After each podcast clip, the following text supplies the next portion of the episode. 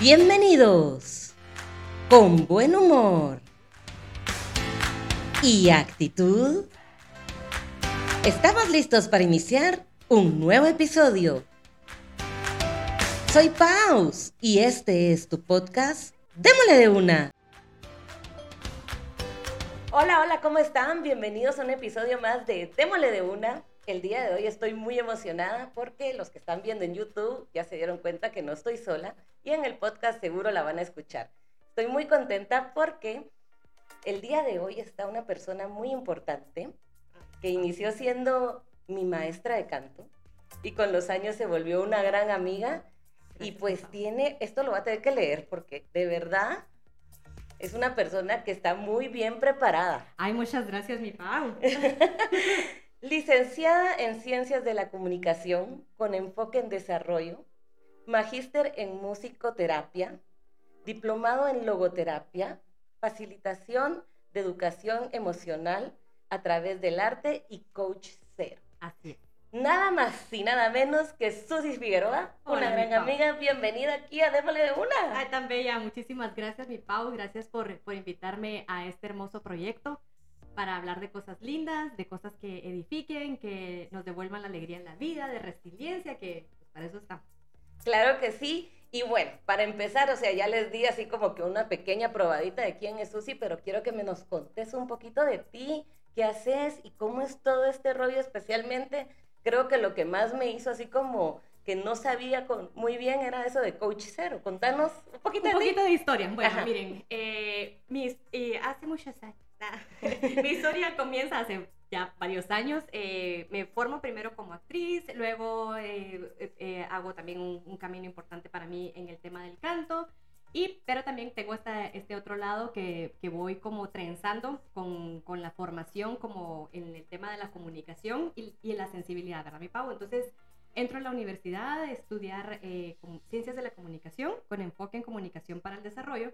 Y en esta carrera, una de las clases que más me llamó la atención en esa época era comunicación para la salud. Porque para mí es, digamos, parte importante del tema de comunicar es aportar. Y aportar, y qué mejor que aportar a la salud de las personas, ¿verdad? Y otro tema con el que he estado sumamente vinculada por el tema artístico, porque es como, es una suma de todo, es el tema de las emociones, porque tanto para la pintura, para la escultura, para el baile como cantante, el universo de los artistas, mucho es la emoción, porque es lo que, lo que compartís, y por otro lado, pues la técnica, ¿verdad? Dependiendo de la disciplina artística a la que uno se dedique.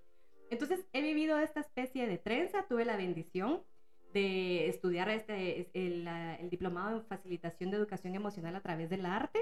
Luego, por el mundo del teatro, conocí a Víctor Frankl eh, y por él fue que me intereso en la logoterapia, entonces estudio el diplomado en la logoterapia. Víctor Frankl ah, hizo un libro sumamente importante que se llama El hombre en busca de sentido. Ah, y es sí. el creador de la un logoterapia. gran libro, sí, Yo total. ahí, digamos, me hizo, ese libro lo descubrí en México cuando estaba en mi carrera como actriz. El libro, pues, primero eh, eh, como artista, eh, para- porque estábamos, íbamos a hacer un montaje acerca del tema del holocausto, pues me movió mucho, ¿verdad? ¿Cuál era la historia detrás? Pero lo que más me llamó la atención es que él era un psiquiatra y todo el trabajo mental que, que pudo descubrir, toda la investigación, mejor dicho, que pudo hacer estando adentro de una situación así, ¿verdad? Como estar viviendo en campos de concentración. Entonces me intereso por el universo de la logoterapia. Con los años logro estudiar mi diplomado y en esta, en esta búsqueda llega a, a mí el contenido de Amor Cero, que es por lo que soy Coach Cero. ¿Y qué es Amor Cero? Ajá, qué El primer contenido que llegó a mí fue el tema del amor cero. Y el amor cero es, es un libro que escribe Iñaki Piñuel, que es un psicólogo español muy reconocido, que escribió Amor Cero, Familia Cero, hay un montón de ceros, pero ¿qué se trata de esto? Este libro habla acerca de cuando las personas se vinculan emocionalmente o con psicópatas integrados. Básicamente es para personas que se vinculan con psicópatas integrados, pero también habla un poco del tema del narcisismo. Entonces, ser coach cero es tener como la preparación para poder acompañar a personas que han sido víctimas de psicópatas integradas o narcisistas. El trabajo del coach no es el mismo que hace un psicólogo. Ah, okay, sí, okay, como porque okay. es, digamos, Vamos aclarando que, el panorama. Aclarar, diría, querida Arjona, ¿verdad? Un besito, ¿verdad? Con saludos. ok, eso, eso, ay, eso será en otro programa. Ay, perdonen ya hasta el micrófono se alborotó. Bueno, él, es parte aquí de la. Bueno, pues resulta, aclarando el panorama, que el trabajo como coach, ¿en qué consiste? A veces las, las personas están en lo que llamamos relaciones tóxicas, porque es el mes del amor y la amistad, y bueno, en el nombre de Dios podremos hacer varios, varios programas como hoy, ¿verdad? Pero entonces las personas están en relaciones que, tóxicas o disfuncionales, pero no logran salir de ahí porque no entienden las dinámicas. Entonces mi trabajo como coach cero es ayudar a que las víctimas identifiquen qué, qué dinámicas están viviendo, qué estrategias de manipulación están viviendo y hay ciertas relaciones que por mucho esfuerzo que ponga una persona en que la relación sea, nunca va a suceder porque la otra persona no tiene las condiciones mentales psicológicas ni emocionales para que la relación avance. Entonces, ah, así. Es un coaching, o sea. Es un coach. ¿Crees que lo ideal sería entonces que una persona estuviera así como con el coach y de la mano con un psicólogo? Absolutamente. Y además, además, pero es, es, es, en toda esta como cuatridimensionalidad del ser humano, ¿verdad? Porque somos entes biológicos, espirituales, físicos. Entonces, aparte del trabajo que yo hago, que es para que la persona pueda ordenar su historia, además también hago el trabajo de que identifiquen el ciclo de la, relación, porque cuando hay abuso narcisista hay cuatro ciclos como para ver en qué parte de la etapa del ciclo del abuso estás, ¿verdad? Apoyo en ese sentido. Entonces es importante el trabajo de ordenar para entender. Luego el psicólogo ya puede ir más atrás como para ver eh, si hay alguna raíz emocional que no la esté permitiendo a ella salir de ahí, como ya trabajar propiamente con las heridas. Y también el tema de sacar y gestionar la emoción para que salga del cuerpo. Ah, Entonces, ese tipo de terapias no hay tantas, lamentablemente, y no se les da la importancia que, que necesitan. A veces las personas llevan año en terapia psicológica, ya entendieron, pero no avanzan, sí, pues porque ya entendieron aquí, pero no salió del cuerpo. Ah, ok. Y la otra, y, la, y la otra, mi Pau, es independientemente del credo religioso, es sumamente importante tener también esta como energía espiritual y no quiero usar energía en el sentido como eh, hablemos de, de, la espiritualidad que es importante verdad que las personas tengan esta vida espiritual porque la espiritualidad es lo que al final que es parte de lo que habla Víctor Frankl te ayuda a darle sentido a lo que no tiene sentido. Ajá. Y qué interesante, porque realmente muchas veces estamos muy perdidos, como tú dices, en todas esas emociones y el no saber sacarlas. Y enferma. Te enferma. A mí me ha pasado, o sea, con la psicóloga que tengo al, día de hoy, eso es lo que hemos estado trabajando porque es así como, bueno, yo ya he trabajado un montón, he tenido un montón de terapias, me he dado cuenta que he superado muchas cosas, pero hay cositas, detallitos que, ¿y ahora qué? ¿y ahora cómo, verdad? Y sí, con un montón de ejercicios que hemos hecho y todo, que ya les he contado, hasta eso de que soy un junco y que no sé qué. Qué divertido, mi padre. Pero me ha ayudado un montón y sí, interesantísimo, Susi. Pues bien, ya por ahí ya les diste una idea de qué íbamos a hablar el día de hoy, ya que conocimos un poco de ti. Muchas gracias. Y creo que hay mucho de qué platicar contigo, así que esperemos tenerla muchas veces aquí en el podcast. Y que si hay preguntas, Pau, que digamos que si a raíz de este podcast hay preguntas, que te las digan y vamos viendo también como para que se nutra, ¿verdad? De, de lo que las personas realmente quieran saber, ¿verdad? Exacto, sí, sí, sí, ahí tenemos todas las redes sociales, ya saben, Facebook, Instagram, en YouTube Sale este programa a las 7 de la noche y tenemos un live chat. Si se conectan a esa hora, podemos estar contestando. Pero bueno, ahora viene lo bueno. ¿De qué vamos a platicar el día de hoy? Y es que estamos en el, iniciando el mes del amor y la amistad. Ya soné puro radio, porque en todas las radios nos dicen el mes del amor y la amistad. Pero, ¿qué es eso del celebrar el mes del amor y la amistad? ¿Qué creen que deberíamos hacer antes de empezar a hacer con todo ese rollo que nos vende mucho más el marketing, por supuesto? Pero eso de celebrar el amor y la amistad, muchas veces nos vamos hacia las otras personas y nos estamos olvidando de algo muy importante, que creo que como que para iniciar, primero tenemos que tener ese amor propio, iniciar a amarnos a nosotras.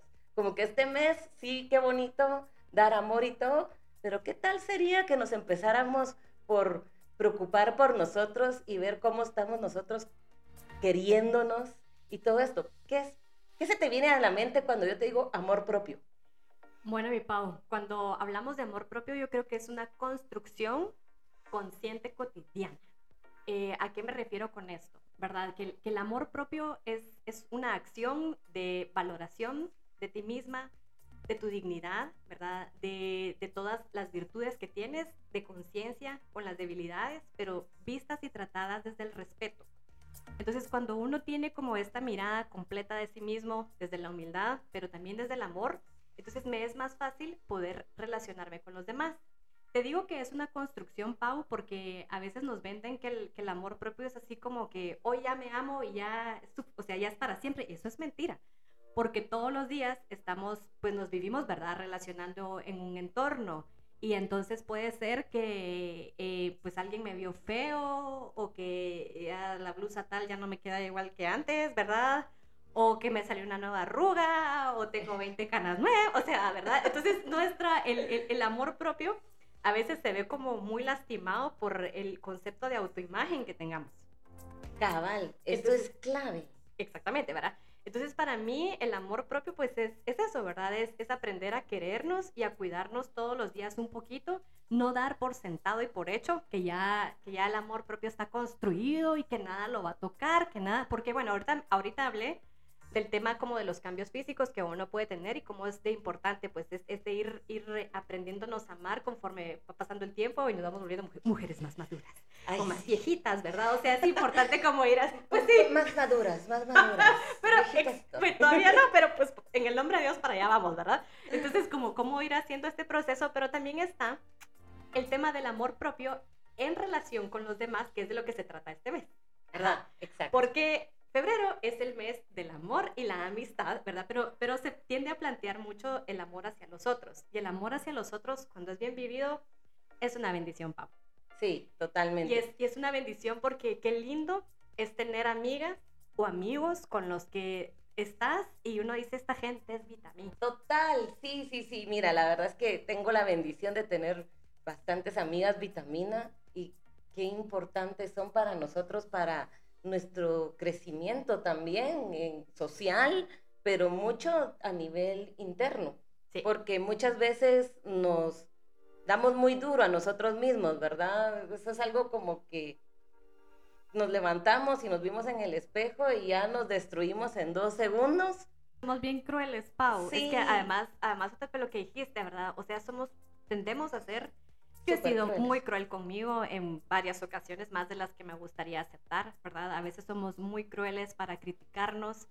Eh, y pues hablando del tema del amor propio, ¿verdad? O sea, el amor propio también radica en el diálogo interior que tenemos todos los días hacia nosotros mismos. Y no se trata que también hay que, hay que tener cuidado como de ser así como complacientes y no, pero sí de ser conscientemente amorosos. Eso del amor propio, cuando estábamos hablando de amor propio, no ser complacientes, entonces a veces tienden a confundir y si dices tú a la quererse uno mismo, a, eres egoísta, Ajá. porque ya solo estás pensando en ti. O uno mismo piensa, o sea, creo que no, la gente tal vez no nos lo va a decir tanto como nosotros mismos podemos llegar a pensar en que, a la gran, tal vez soy egoísta porque estoy solo pensando en mí ahorita. Y a veces necesitamos pensar en nosotros para poder ir y estar desarrollándonos con otras personas. Primero nosotras en el sentido de estar bien nosotros, ¿verdad? Sí, Pau. Y mira, y tal vez sí van a haber personas que te van a decir egoísta cuando pones límites, cuando, fija, cuando pues fijas límites, ¿verdad? Hay personas que sí te lo pueden decir, pero las personas que te llaman egoísta porque fijas límites, porque no te dejas mangonear o manipular, como decimos, son personas que se benefician de que no los querrás y son las primeras que te van a acusar de egoísta. Sí. ¿Verdad? Entonces, el, el tema del, de, del egoísmo en, en, lo personal creo que va más allá de, de no querer darte. De que no, no, más que de cuidarnos, es como de cuando ya nos volvemos personas que no nos queremos dar. Entonces, tampoco estamos para darnos para todo el mundo, ¿va? Entonces también es como... ahí, ahí es, donde es muy importante. Es importante también como, como en este proceso de ir madurando, ¿verdad? Es el tener discernimiento en que eh, tener, pues por ser seres sociales es necesario y vital que tengamos disposición para darnos a los demás, para, eh, eh, ¿verdad? Pero por otro lado, darte sin autocuidarte es peligroso y entonces ahí es donde ya nos enfermamos. Estábamos sí. platicando, entonces yo lo voy a decir yo, pero ella me lo preguntó. que si, les paso el chisme, hablábamos que si es posible amar al prójimo sin amarse a uno mismo. Sí, es que muchas veces le dicen a uno esta frase y hasta se lo podemos ver en frases en Google y todo que te dicen si tú no te amas no puedes amar a los demás. Y como el tema es este amor propio, yo cabal le hacía esa pregunta a Susi.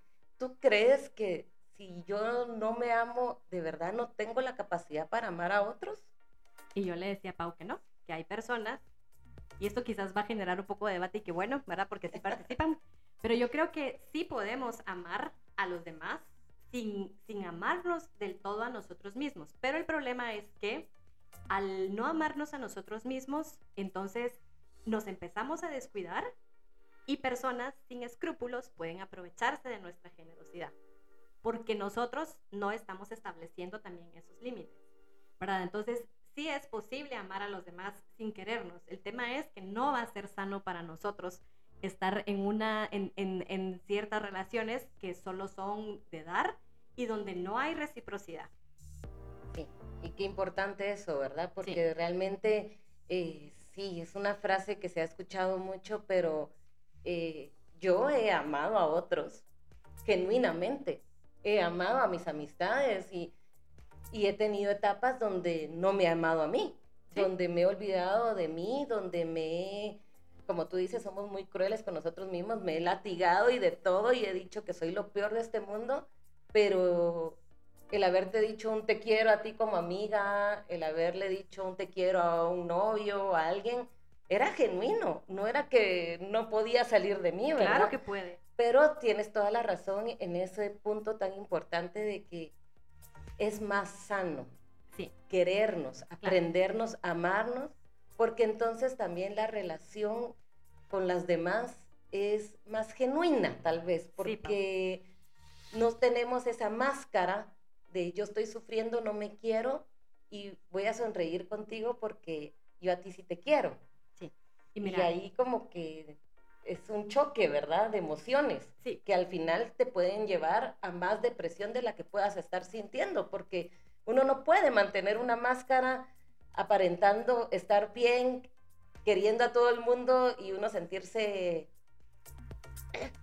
Sí, no estar, no estar siendo auténtica. Mira, también al final, y, y, no menos importante, es amarnos a nosotros mismos es un acto de sobrevivencia. Punta, ¿verdad? O sea, si yo no me amo, si yo no me cuido, no sobrevivo. ¿Por qué? Porque mi cuerpo es mi primer responsabilidad. Y no únicamente el cuerpo físico, sino mi cuerpo emocional, mi cuerpo psicológico, el espiritual, ¿verdad? Eh, si yo no cuido de eso, pues se daña y al final de cuentas eh, la persona que más lo va a sufrir, pues es uno, porque uno vive, ¿verdad? En, en este espacio y en esta corporeidad. Entonces, el amor propio también creo que es, es un acto de sobrevivencia puro, ¿verdad? Y que a, me, a, a mejor y mayor autocuidado, creo que somos personas más aptas para poder sobrevivir socialmente, porque ojalá, y hablábamos hace un rato, esta, nuestra sociedad favoreciera la vida en todo sentido, ¿verdad? Pero no, resulta que vivimos en sociedades agresivas. Eh, que claro que hay bondad, gracias a Dios que hay bondad, pero en general el, el, ambiente que se respira y en el que nos movemos no es del todo un ambiente amable, ¿verdad? Entonces, entonces uno necesita, ¿verdad? Como y es fortaleza. un ambiente un tanto plástico, ¿verdad? Además, también, ¿verdad? Porque también nos vende tantas ideas de cómo deberíamos ser que podemos caer en esos momentos de, de, de desánimo para nosotros mismos porque no lo logramos aceptar como somos, ¿verdad? Sí, porque ahí, digamos, eh, hablando como en, para las mujeres, ¿verdad? Con el tema de la imagen, es porque existe la imagen de la mujer ideal a, hacia la que todas deberíamos aspirar a ser. Y pues no, o sea, es decir, cada quien tenemos distinto metabolismo, distinto tamaño, distinta constitución ósea, o sea, y lo importante es como que como en el, en el proceso y en el camino del amor propio, Pau, y es difícil, ¿verdad? No es que uno lo tenga todo logrado, porque es, no, ya, es mentira, ya, no, yo creo no. que el día que lo tengamos todo logrado es porque ya estamos ya, allá. Ya estamos allá, ¿verdad? Entonces, en el nombre de Dios, ya estamos allá. Eh, sí. Ahí vamos a estar, ahí vamos a estar, para ahí apuntamos. Para, eso sí, estamos apuntando. Entonces, es, es, como esta, eh, el amor propio, te decía, ¿verdad? Es un tema como de una construcción cotidiana y de aprender a amar nuestras singularidades. Si veo que hay algo que debo cuidar más, eh, que por ejemplo, ¿verdad? Eh, con el en el tema de la figura que a nosotras nos pega tanto, ¿verdad? Total. Si, para, si, si estoy comiendo demasiada comida que no me nutre, entonces voy a empezar a a, comer menos y esto va a ayudar a que tenga pues una figura, yo sé, más no sé qué, ¿verdad? Entonces lo hago, pero no, no el, el fin no es tengo que tener cierta imagen para que me quieran, porque entonces seguís viviendo hacia afuera, sino es decir, yo quiero comer más saludable porque yo me quiero sentir mejor, quiero vivir mejor, y si de paso me miro más guapa, pues ¿por qué no? Y porque yo me voy a amar. Porque cuidándome me amo. Así es. Mira, cabal, ahorita tocando estos temas, me acaba de pasar hace una semana que me fui al puerto. Yo estaba muy emocionada porque tenía desde la pandemia de no ir al mar y especialmente compartir con mis papás y tuve la bendición de estar, poder llevar a mi perrito y su primera vez en el mar, feliz y todo. Pero pues a raíz del gran sopapo, pues me volví un poquito más sedentaria, ¿verdad? Porque sí, ya no pude hacer muchos ejercicios. no podés, mi linda. Y, y también fue mi pretexto perfecto estoy malita de mi brazo, entonces no puedo hacer esto. Mentira, sí podría haber hecho un poco más de ejercicio, pero me fui acomodando. Eh, y también la comida me fui descuidando, comiendo un poco desordenado, que eso no, no, es amor propio. Eh, y todo, pues, al fin me subí de peso. En la pandemia me subí de peso. Y me tocaba ir al mar. Y entonces viendo ahí la ropa y todo, me di cuenta que, o sea, decidí hacer la maleta un día antes en la noche y cuando veo, dije, ay, ya no me quedan todas las calzonetas que tenía, ya no me quedan todos los shorts, pero sí me quedan algunas cosas. En otra oportunidad, yo hubiera entrado en pánico, hubiera llorado, me hubiera metido a la cama y hasta hubiera hecho el berrinche de decirle a mis papás, ya no, ya no voy, ya no voy, que la vida es una desgracia. No. Pero lo tomé con otra actitud totalmente, pero y, y, esto es porque yo he venido trabajando en mí en todo este tiempo. No lo hubiera logrado solo así, pero sí les digo que rico. Vine yo y dije, bueno, ahorita esto es lo que hay. Y esta es la ropa que tengo, me tapo.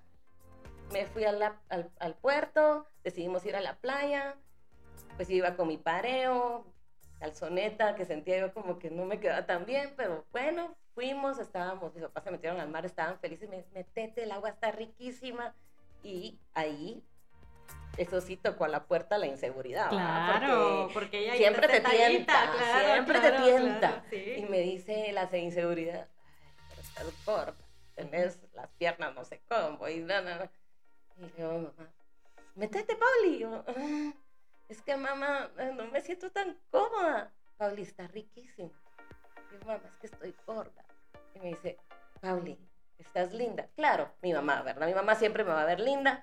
Pero sí me dijo, la vez pasada, porque habíamos ido a una tienda a comprar una ropa, me habían dicho, la señorita me dijo, mire, usted tiene un cuerpo muy bonito, porque aunque lo, tiene llenito, usted tiene así como una forma... curvilínea. Curvilínea, ajá. Que a mí me ha costado aceptar esa forma curvilínea, ¿verdad? Pero, y fue así como, te lo dijo aquella señora. De repente hice una pausa como me ha enseñado mi psicóloga, a, pararme, observar y pensar. Veo a mi alrededor y veo un montón de gente. Disfrutando. Disfrutando.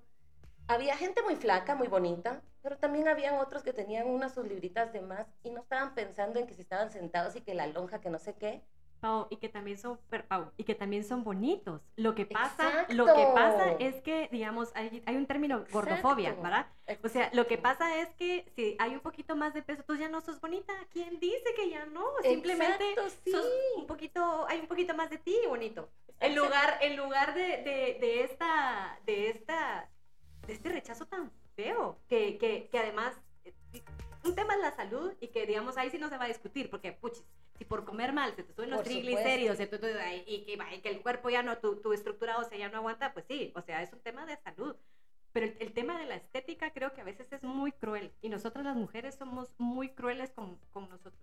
Exacto, pues mira, como tú dices, cuando volteé a ver a gente que sí tal vez estaba más llenita, no la vi fea, como tú dices. Exacto, no. La vi normal feliz. Exacto. Porque lo que creo que más te puede hacer ver feliz y bonito es una sonrisa. Una persona que sonríe ilumina. ilumina. Pues mira, vine yo, volteo a ver a todos, me quito el pareo, lo tiro, me puse recta y dije, bueno, aquí vamos. ¿Qué me importa si alguien ve algo? Ahorita voy a ir a disfrutar. Primera vez en mi vida que hago algo así. Ay, Pau, Tan qué lindo. segura Ajá. de tirar a un lado, caminar y sentir que las piernas tal vez se me movían un poquito más, así como no solían hacer. Pero el agua estaba riquísima. Compartí con mis papás, compartí con el perro, estuve feliz. Salí de ahí y lo que yo sentí fue un gran orgullo de que dije, sí se puede, se puede querer uno como está. Sí se puede. Puede uno decir, ok, creo que hasta aquí ya podemos hacer algo para no seguir porque no es sano. Porque también dejémonos de cuentos, ¿verdad? O sea, si uno está delgado se siente mejor en todo sentido porque le gusta a uno verse bien, que el pantalón te quede bien y todo. Ajá. Pero Pero con paz, Pau. con paz. Y si en este momento no, no, nada sirve uno ponerse a llorar y el drama, sino que simple y sencillamente es, ok, ya esto no me está gustando tanto, pues voy a hacer algo, pero en este momento no me voy a arruinar el viaje. Así es. Y eso también es amor propio. Exacto. Aprender a valorar el momento presente, a sacar lo mejor de tus situaciones, eso también es amor propio. Totalmente. La verdad es que yo me sentía hasta como de dos metros, eso que yo soy la chaparrita de 1,54. Pero en ese momento yo sentí que era enorme. Pues eso, porque estabas así, así enorme, lista para conquistar el mar. Qué divertido. Pues sí, Bueno. esa es una anécdota que les compartí el día de hoy de cómo es que de verdad en momentos nos destruimos, pero también cómo dentro de nosotros, y lo he dicho en muchos podcasts, la fuerza está en nosotros. El deseo de querer salir adelante está en nosotros. Ahí sí que solo es agarrar todas las herramientas que nos puedan dar otras personas. Y que uno también tiene que buscarlo, porque cuando Exacto. también, también es como hay un tema de responsabilidad personal, es decir, eh, el, el amor es, es, es una emoción y es un sentimiento que nos ayudan a ser felices. Entonces, si algo está muy lastimado, si algo está muy herido y no nos, no nos permite amarnos, porque tal vez me dijeron un insulto que me partió en dos, tal vez me traicionaron y me siento insignificante, tal vez, eh, qué sé yo, ¿verdad? ¿Cuántas cosas pueden afectar nuestra autoimagen? O tuve un problema y perdí todo el cabello y, y esto me daña, o en situaciones más, más severas que alguien perdió una parte del cuerpo. O sea, hay muchas, hay muchas, muchas razones por las cuales las personas podemos perder la confianza en nosotras mismas, muchas razones por las cuales podemos dejar de amarnos incondicionalmente. Eh, y quizás también hay algo importante que decir, es decir, bueno, yo quizás, no es la verdad porque yo agradezco mi estatura, pero quizás, sí, ¿verdad? Porque hablemos de cosas, ¿verdad? Eh, Sí. Quizás, quizás eh, no es mi estatura, no es la que yo hubiese querido, ¿verdad? Y está bien decir, sí, no, no, pues no, realmente, pero aceptar con respeto y con amor que no es lo que yo hubiera querido, también es quererte. ¿Verdad? Es, es ser honesta. Es decir, sí, no, a mí sí Sí. me hubiera gustado ser un poco más alta, pues, pues no soy Claro. más alta, ¿verdad? Entonces está bien, ¿verdad? Entonces lo, lo importante yo creo, Pau, de, de, de esta conversación tan linda que hemos tenido es, es hacernos responsables de todas nuestras heridas para que podamos poner amor donde hay una herida. Y entonces que ese amorcito lindo vaya limpiando, vaya cicatrizando y que entonces tengamos esta fortaleza y esta energía de poder vivir, porque realmente no querernos no nos deja avanzar. El no Totalmente. amarnos, el desconfiar de nosotras, el, el vernos, y ahí sí voy a usar la palabra, el vernos feas, ¿verdad? El, el sentirnos feas. Ah, Y hay una cosa más, Pau, con esto de sentirnos feas. La palabra fea hace sentirnos que no merecemos, porque solo las mujeres bonitas. Es como que, como que culturalmente hay una construcción de que solo las mujeres bonitas merecen. Y es una mentira terrible, Una pero que falacia. una falacia, gracias por decir la palabra. Pero es una falacia así escandalosa, pero que nos la han dicho tanto que bien instalada la tenemos. Entonces, Sí. son ideas, sí, Pau, son, son ideas que socialmente tenemos que borrar de nuestro, de nuestro interior. Entonces, es importante eh, aprender a vernos hermosas como somos para que esta sensación de que merecemos no se pierda. Porque si una mujer no, no se siente hermosa, no siente que vale, no pide.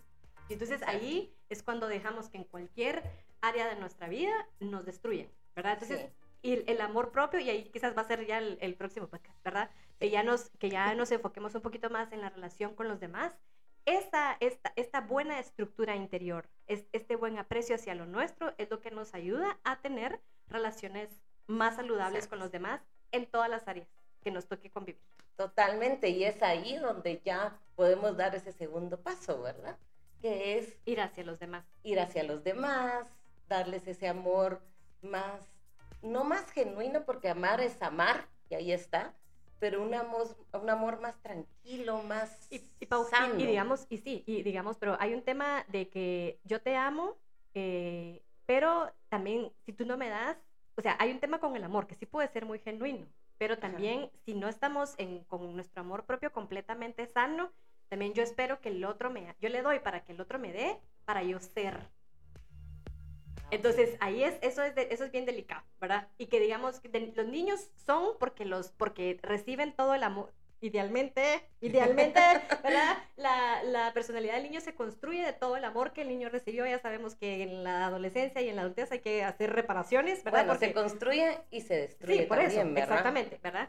Entonces, entonces es importante tener como, como bien fortalecido esta, este, este saber que soy y que valgo para que a la hora de que yo esté dando amor hacia los demás, sea solo, porque por supuesto, si estoy en una relación de amistad, pues que sea una amistad recíproca, pero no una relación de que yo te amo para que me ames, porque si tú me amas, entonces yo soy valioso. Entonces ahí ya te ah, fastidió la olla y eh, que Porque ahí no vamos a encontrar lo que queremos. Y aparte porque te vuelves dependiente. Exacto. Y eso es lo peor, porque entonces tu valor personal depende de que los demás te quieran. Y una cosa es que uno pueda quedar herido porque alguien te traicionó y otra cosa es que tú penses que porque te traicionaron tú no vales. Y ese es como el regalo del amor propio. El amor propio te ayuda a sostenerte aún después de una traición, de un abandono, de, ¿verdad? Que son como las cosas más duras que nos tocan vivir, la traición y el abandono. Son, son las heridas emocionales más duras que nos tocan vivir porque el, que te traiciona te devalúa, o sea, por todo el, todo lo que el cóctel emocional que eso incluye. Entonces, por eso es tan importante el amor propio para que yo no necesite sí necesito, o sea, sí, establezco una relación porque quiero este vínculo, pero no porque lo necesito para saber que valgo. Sí, es que para valer lo necesitamos a nosotros mismos. Sí. Y también, sí a nosotros como, mismos. Como, como en principio, ¿verdad? Exacto. Ya después ya podemos tener, porque vivimos en sociedad, necesitamos de, lo, de uno del otro, pero en, principio, ese amor, tiene que salir de, nosotros, que se supone que nos que tenemos ese amor propio en la adultez porque nos lo dieron de chips, pero pues es que se necesitan reparaciones, dicen en no sé dónde, pues, ¿verdad? O sea, hay que hacer el proceso de reparación porque pues nadie, nadie llegamos enteros a los adultos, o sea, difícilmente las personas llegamos enteras adultas y entonces es el proceso del adulto asumir, ¿verdad? Híjole, ¿verdad? Que está roto esto, está medio, eh, vamos a reparar para poder entonces ya establecer relaciones más sanas, que es lo que todos queremos al final para ser felices. Totalmente. La verdad es que es muy importante ese, ese amorcito que nos podemos dar a nosotros mismos de todo lo que nos dijo Susi el día de hoy. De verdad que qué interesante. Creo que podemos, aquí podríamos hablar toda la mañana, toda la tarde, toda la noche. Pero lo más importante es que gracias a Dios está este podcast para que podamos compartir con ustedes en otros episodios. Y también pues nos hemos enfocado hablando aquí de del amor propio hacia ti, mujer y todo, pero no nos olvidamos de ustedes también los chicos, porque los chicos también sufren en, diferentes maneras. Eh, creo que en algunas cosas son más prácticos, definitivamente hay cosas donde son más prácticos, pero en general todo el amor propio es para, todos, para ellos y ellas que, que nos tenemos que empezar a, a ver cómo podemos ir desarrollando todo eso. Y como tú dijiste, nadie llegamos a la adultez e, Enteros. Entero, eh, podemos haber tenido algunas situaciones de niños, em, de, adolescentes, incluso de adultos, incluso en la edad Cosas que nos van marcando, o sea, día a día las situaciones que van pasando no pasan solo por encimita, nos marcan y lo más importante es que si hay algo en lo profundo que de verdad nos está impidiendo poder dar ese paso a empezarnos a conocer a nosotros mismos, empezarnos a amar, pues si ya lo detectaste, a buscar ayuda. Hacernos responsables. Hacernos responsables y buscar ayuda que pues aquí tenemos coach cero y también tenemos psicólogos, maravillosos y, hay, gracias a Dios hay, dar un apoyo hay terapeutas muy importante. Ir a terapia definitivamente no es nada de dar que le te dé pena, de que estás loco, de que todas esas paradigmas que hoy en día creo que ya se va abriendo un, poquito más. Pero sí, lo importante es eso, levantar la mano. A mí me, yo me he topado con algunas amistades que, que sí me han dicho, yo nunca he ido a terapia. Y están como con un miedito de, ¿y de qué es eso? ¿Qué vas a hablar? ¿Qué tengo que decir? Porque creen que como que hay hasta como un manual o algo que tenés que hacer. Y no, simple y sencillamente ir a terapia es ir a desahogarte, sacar todo lo que vas sintiendo dentro de ti, situaciones que tú vas viendo que eh, no están encajando contigo, compartirlas con otra persona que es un especialista y te va a ayudar y te va a guiar para ese rompecabezas que a veces tenemos y todas las piezas están tiradas por todos lados, empezarlas a unir. Definitivamente, y algo muy importante, te van a dar pistas, te van a dar herramientas, pero tú eres el que tiene que construir y armar ese rompecabezas. Así es. ¿Verdad? Así es. Ninguna pieza está perdida. Eso sí es lo bonito de esta vida. que cuando hacemos rompecabezas a veces se nos pierden piezas y es así como, uy, pero en nuestro rompecabezas todas están completas, cabales, y solo es de buscarlas, tu analogía, cada una de ellas para que encajen bien y estar muy bien. Así es, mi papá. Gracias, Susi. Estoy muy contenta de que hayas compartido con nosotros aquí en Démole de Una. Definitivamente, como ya les dije, van a haber más podcasts. Síganos en las redes sociales, Facebook, Instagram, YouTube, Démole de Una. Recuerden que también está la página web www.demoledeuna.com. Si no quieres bajar ninguna aplicación ni nada, no te preocupes, ahí te metes, ahí están todos los podcasts, todos los videos y podemos compartir mucho más. Y nos seguimos platicando en la próxima semana en Démosle de una.